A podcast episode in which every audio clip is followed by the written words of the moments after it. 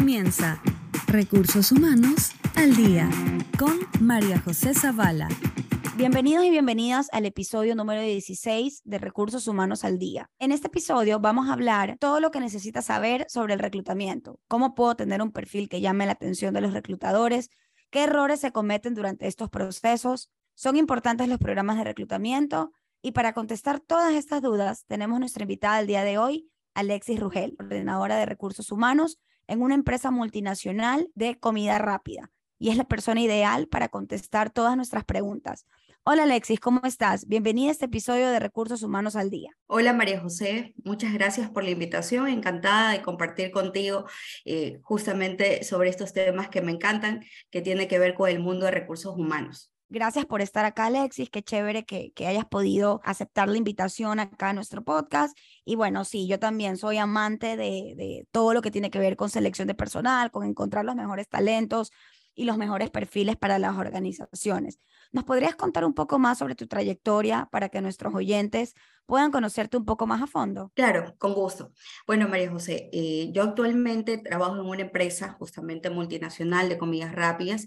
Tengo casi 16 años en esta empresa, en este grupo, que me ha permitido ir creciendo y uno de los crecimientos que he podido tener dentro del grupo es justamente trabajar en el Departamento de Recursos Humanos, un área que me encanta. Eh, tengo un MBA justamente con mención en recursos humanos y ese fue mi primer paso eh, en este mundo cuando comencé a estudiar y pude ir conociéndolo y me apasionó. Me apasionó muchísimo y pues actualmente ya tengo casi 10 años como coordinadora, he podido ir creciendo en esta empresa como te he comentado y comencé desde la base, ¿no? Desde el reclutamiento, desde el conocer a la gente y actualmente he podido ir creciendo. Eh, manejo ya varias marcas y pues estoy totalmente feliz de poder compartir un poco de, lo que yo sé eh, con, contigo y con las personas que nos están escuchando. Qué increíble, Alexis. Qué chévere el, el, poder eh, saber que has podido ir creciendo dentro de una compañía tan importante como esta. Y sobre todo, me encanta cuando las empresas te dan la oportunidad de poderte desarrollar y, te van dando proyectos que, que te hacen crecer como persona y que te hacen aprender muchísimo más. ¿Te parece si estamos listos para empezar con la primera pregunta? Sí. Desde tu punto de vista, ¿cómo se ve un CV que captura la atención en los reclutadores? Bueno, eh, como reclutadora te puedo decir que tenemos muy poco tiempo para poder revisar las hojas de vías que nos llegan. Muchas veces lanzamos publicaciones y por cada publicación nos pueden llegar más de 500, a veces hasta 1000 hojas de vida. Entonces necesitamos revisar esos currículos que nos capten la atención en segundos. Y yo creo que algo que capta la atención es un currículum que esté bien redactado, que sea breve, eh, la idea es que sea un resumen, un resumen de las fortalezas, un resumen de las habilidades que pueda tener el candidato, que pueda tener también eh, las instrucciones, la formación, algo de experiencia si es que lo tiene en base al cargo que está postulando. Y si es que la persona no tiene experiencia, pues colocar un poco los reconocimientos, eh, qué le atrae, los logros que ha tenido, pero que sea algo fácil de leer, algo que sea fácil de visualizar y que capte la atención rápidamente. Eh, que no tenga más de dos hojas. He visto a veces eh, hojas de vida que nos han llegado con tres, cuatro hojas de vida y se vuelve un poco complicado este, revisarlas todas por el tiempo que tenemos. ¿no? O a veces en desorden, ¿no? Cometen el error también de, de, no, de no colocar la información de manera cronológica y eso hace que al momento en que tú estés revisando eh, de manera muy rápida, ¿no? Porque nosotros, tal cual como tú dices, ¿no? Los reclutadores revisamos cuando estamos filtrando, ¿no? Es muy rápido que, que tratamos de captar lo más importante de las hojas de vida y si ya es un CV que contiene muchas páginas o si contiene información que es poco relevante, eh, va a ser un poco que el reclutador a lo mejor se pierda y descarte esa hoja de vida eh, porque obviamente no le llamó la atención, ¿verdad? Correcto. Eh, pasa muchísimo. Yo creo que es, es un tema de que tiene que captar rápidamente la atención del reclutador para que puedas seguir revisando si no, lastimosamente la hoja de vida va a quedar descartada. Entonces, eh, creo que uno de los errores que usualmente veo en el día a día es justamente la mala redacción y que no, no es breve eh, la hoja de vida. A veces hay personas que ponen su experiencia laboral y llenan una hoja por cada experiencia laboral. No es necesario llenar tanto. Lo ideal es que hagas un breve resumen porque así vas a captar la atención de la persona que está haciendo reclutamiento y seguramente en la entrevista va a poder profundizarse mucho más eh, toda esa experiencia, todo ese conocimiento que la persona puede tener. Pero en la hoja de vida, llenarlo mucho de información, lo que va a causar es que ya no tomes en cuenta. Totalmente, y sobre todo en las funciones, ¿no? Que sean claras, que sean específicas, eh, que realmente estén bien redactadas y que yo siempre recomiendo que coloquen eh, las funciones macro. ¿Por qué? Porque ya en la entrevista vas a poder a lo mejor mencionar ya más a detalle, más a fondo cuáles son esas subtareas o cuáles son esas tareas que no es que no tienen importancia, sino que eh, no generan tanto impacto como una función eh, que esté mejor estructurada y que sea un poco más, y que abarque mucho más, ¿no? Que sea un poco más macro. Correcto. Recientemente, Alexis, he escuchado también algunas personas decir que no tienen y que incluso no necesitan LinkedIn. LinkedIn hoy en día para mí es una herramienta muy importante, tanto para el reclutador como para el candidato. ¿Qué piensas tú acerca de esta, de esta plataforma, ¿no? Considero lo mismo, Majo. Eh, te cuento que creo que la red de LinkedIn es súper buena porque no solamente te permite buscar trabajo cuando lo estás buscando, ¿no? Cuando estás en esa búsqueda eh, de una mejor oferta laboral o, o en este caso requieres un nuevo empleo, sino es que también a nosotros como reclutadores nos permite tener estos candidatos que a veces se nos hace un poco complicado buscarlos por otros medios. A mí me encanta LinkedIn porque yo he podido conseguir muchos candidatos que incluso han sido contratados por medio de esta plataforma. Creo que es una de las plataformas que más manejo en la búsqueda de candidatos, aparte eh, de que te permite siempre estar a la tendencia, te permite socializar, te permite entender un poco eh, con colegas compartir con colegas del área, conocer, y creo que eso es muy bueno. Para mí, esa, esa red social realmente es muy buena y si tú le sacas provecho, pues te puede ir súper bien. Y sobre todo, creo yo, eh, que te permite trabajar mucho en tu marca personal, ¿no? Porque no solamente eh, lo podemos utilizar, obviamente, eh, para, para buscar el empleo, para buscar esa posición, si es que estoy buscando ya sea o no tengo empleo y estoy buscando algo o me quiero cambiar y buscar algo mejor, me sirve también como marca personal porque eh, si yo manejo de manera correcta la plataforma, automáticamente voy a aparecer en, en, en, en los search de los, de los reclutadores. Cuando el reclutador pone algún tipo de palabra clave al momento de buscar un candidato, la idea es que estos candidatos pues aparezcan dentro de las primeras páginas. ¿Hay alguna característica en especial en, en LinkedIn que tú específicamente te des cuenta al momento en que estés buscando un candidato? Bueno, a mí me encanta mucho eh, revisar la parte de las habilidades. Hay una parte de validación de habilidades, no sé si. Ok, sí. Podido ver, en donde compañeros, ex jefes o jefes actuales, compañeros actuales, eh, te validan ciertas habilidades y me parece súper interesante porque te dejan mensajes inspiradores y de cómo fue tu, tu trabajo con ellos o de cómo tú te esfuerzas día a día o, o qué has o cómo has impactado ¿no? en la vida de estas personas. Y eso me, me agrada mucho porque creo que es súper importante, como ya lo hablábamos anteriormente, eh, tener un CV, tener una formación, tener una experiencia es súper importante, pero también eh, el escuchar que otras personas digan de ti o refuercen estas habilidades que tú estás indicando que tienes, es genial. Entonces, me llama mucho la atención esa parte. Y Alexis, estábamos conversando un poco eh, acerca de las habilidades, ¿no? ¿Qué piensas tú como reclutadora que tiene más peso, ¿no? La habilidad o la actitud, ¿no? Hace un ratito mencionabas que en LinkedIn una de las cosas que a ti te llama mucho la atención de los perfiles de los candidatos es cuando tienen eh, marcadas el tema de habilidades, ya sea por sus pares, por sus jefes inmediatos. ¿Qué crees tú que hoy en día eh, para Alexis tiene un poco más de peso, ¿no? La, la, la habilidad o la actitud en las personas? Bueno, considero que ambas son muy importantes, pero creo, y, como reclutador, eh, para mí tiene más peso la actitud. La actitud porque una persona que tenga una actitud positiva, una actitud emprendedora, de liderazgo, de servicio al cliente, pues puede desarrollarse de mejor manera en el ámbito laboral y por lo tanto puede ser más productiva. Eh, las habilidades para mí también son muy importantes, sin embargo creo que las habilidades se pueden ir trabajando, se pueden ir desarrollando y fortaleciendo. Y si tú las conoces, sabes cuáles son tus habilidades, tus fortalezas y tus oportunidades, seguramente puedes potencializarlas. Entonces, pero la actitud marca la diferencia totalmente. Excelente, sí, pienso, concuerdo contigo, para mí también, yo también creo que una habilidad es algo que tú lo puedes aprender, si no sé Excel, pero tengo una actitud excelente, increíble, porque vas a tener la actitud también y la predisposición para aprender, para actualizarte, y es algo que lo puedes aprender en el día a día, ¿no? Pero si tengo una mala actitud y soy a lo mejor, eh, con, tengo mucho conocimiento técnico, pero mi actitud no va conmigo, capaz me puede traer un poco de problemas en mi día a día, en el trabajo, con mi jefe, con mis compañeros, etcétera. Y ya que estamos hablando de este tema de, habilidades, actitud, Alexis, eh, digamos que como candidato conseguí esa entrevista que tanto he estado esperando, ¿Qué es algo que nunca debería hacer dentro de una entrevista de trabajo.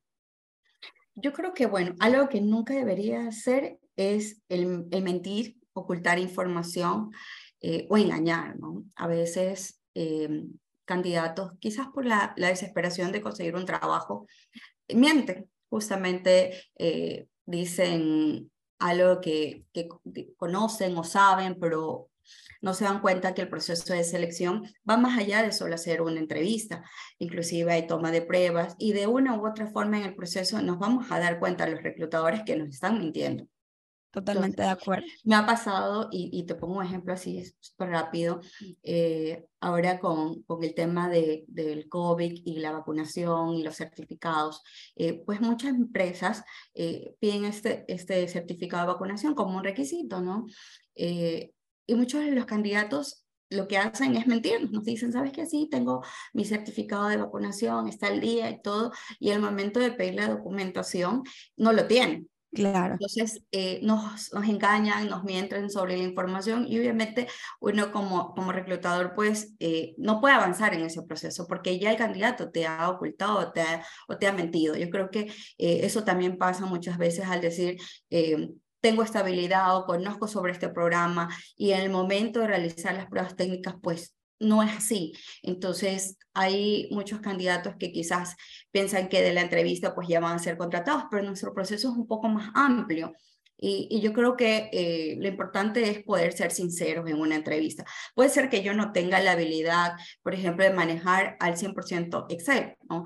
Pero quizás yo tengo esa predisposición y tengo las ganas y puedo, puedo decir que no lo sé al 100%, pero que puedo estudiar, que puedo hacer un curso, que ya lo he averiguado. O sea, tratar de, de ganarme ¿no? la confianza del reclutador de que yo sí voy a poder tener la predisposición para aprender eso es específico que me están pidiendo, pero si yo miento, eh, en algún momento el proceso se, va, se van a enterar y lo único que van a hacer es descartarme. Totalmente, y ahí, y ahí un poco... la mentira. Ajá, claro, y ahí un poco, ¿no? Eh, como para reforzar ese tema, eh, yo siempre digo a las personas que toman acá mis asesorías o que vienen también acá los procesos, que de una u otra forma nuestro proceso no solamente es que ahí hago la entrevista y listo, como tú dices, no va mucho más allá indagamos mucha información, corroboramos la información que las personas nos dicen dentro de la entrevista, cuando luego llamamos a pedir referencias, corroboramos pues que esa información que han mencionado sea la correcta y si al final de cuentas la persona miente, nos vamos a enterar y automáticamente la persona obviamente la vamos a descartar porque no podemos arrancar una relación laboral ya con una mentira o con un engaño de por medio, ¿no? Entonces siempre creo que lo mejor es eh, decir la verdad, eh, y tal cual como tú dices, no sé, hay algo que no lo sé, decir, ¿sabes qué? Yo no lo he manejado, no lo sé hacer, pero tengo mucha predisposición para poderlo aprender, eh, me voy a meter en un curso, puedo ver en YouTube cómo hacer tal cosa, pero nunca mentir. Eh, cuéntame un poquito, Alexis, para ya cerrar un poco aquí el tema de, de, las entrevistas. ¿Cómo crees tú que me puedo diferenciar del resto de candidatos? Bueno, yo creo que actualmente todo está súper digitalizado, creo que es súper importante eh, primero, aparte de tener tu hoja de vida actualizada de manera tradicional, también tener una cuenta, ¿no? En LinkedIn justamente. Y, y la idea es hacerse notar, crear esa marca personal, así como eh, las empresas pues tienen su marca empleadora, nosotros como candidatos también generar esta marca personal y y obviamente hay algo súper importante. Yo como candidato debo de tener súper claras cuáles son mis fortalezas y esas fortalezas poder potencializarlas y a la vez también tener claras cuáles son esas oportunidades que yo tengo y qué voy a hacer para mejorar, cuál es mi plan de acción para mejorar. Y eso justamente venderlo, ¿no? Venderlo eh, a todos los, los, reclutadores que están en el día a día buscando y tratando de atraer ese mejor talento para que vaya a sus empresas, para que vayan a sumar, para que vayan a aportar y, y eso va muy de la mano con la parte tecnológica, lo que estábamos hablando hace un momento, de cuán importante tener, es tener un LinkedIn y, y, y cómo yo me puedo vender desde esa red social. Y para terminar, Alexis, ¿cómo crees tú que será el futuro del reclutamiento? ¿Más digital, quizás más automatizado? ¿O crees que siempre será necesario el factor humano en la selección del talento?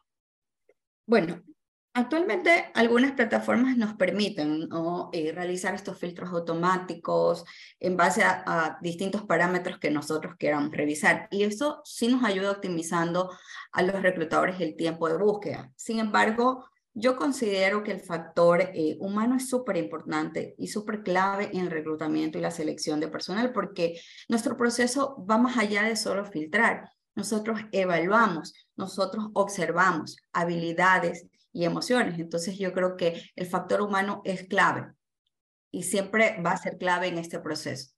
Totalmente de acuerdo contigo. Muchas veces, inclusive con todas estas automatizaciones que hoy en día manejamos dentro de las diferentes plataformas o dentro de los diferentes archivos que, o programas o sistemas que podamos tener dentro de las instituciones o de las empresas en donde laboramos, sí considero que a mí por lo menos me ha pasado de que a veces el sistema te lo quiere hacer todo, ¿no? Por medio de los filtros que colocamos al momento de hacer la búsqueda, pero sí pasa que puede ser que uno no te lo haya eh, como que puesto el check para dejártelo ver, pero que cuando tú vuelves a revisar esa base, esa persona finalmente sí te sirvió. ¿Por qué? Porque a lo mejor no colocó información eh, o vio información al momento de subirlo a la plataforma, pero resulta que cuando lo llamas, cuando conversas con él, cuando lo invitas a una entrevista, eh, tiene las competencias y tiene las habilidades que tú necesitas para cubrir esa vacante.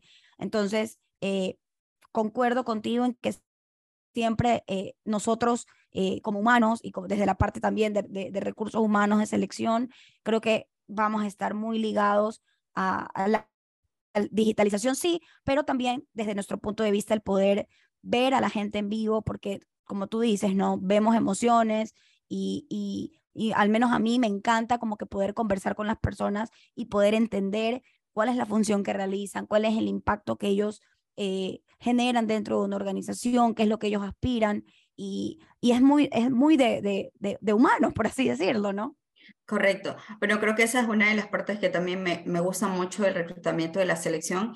Eh, durante todos esos años que he tenido la oportunidad de trabajar en esta área, pues me he llenado de mucho aprendizaje y yo creo que aprendo con cada candidato con el que yo estoy en una entrevista, eh, aprendo de cada vivencia y es una experiencia muy enriquecedora y obviamente también ser parte del, del crecimiento, del desarrollo de estas personas es súper gratificante. A mí me encanta justamente esta área por esto, por, por este tema de, del poder ayudar, de ser parte del crecimiento y obviamente también del poder ser parte del crecimiento de la empresa, ¿no? Porque nosotros como recursos humanos, como reclutadores, somos gestores del talento, atraemos ese talento que queremos que vaya la organización a sumar y obviamente a que se cumplan todos los resultados que tenemos puestos como metas. Excelente.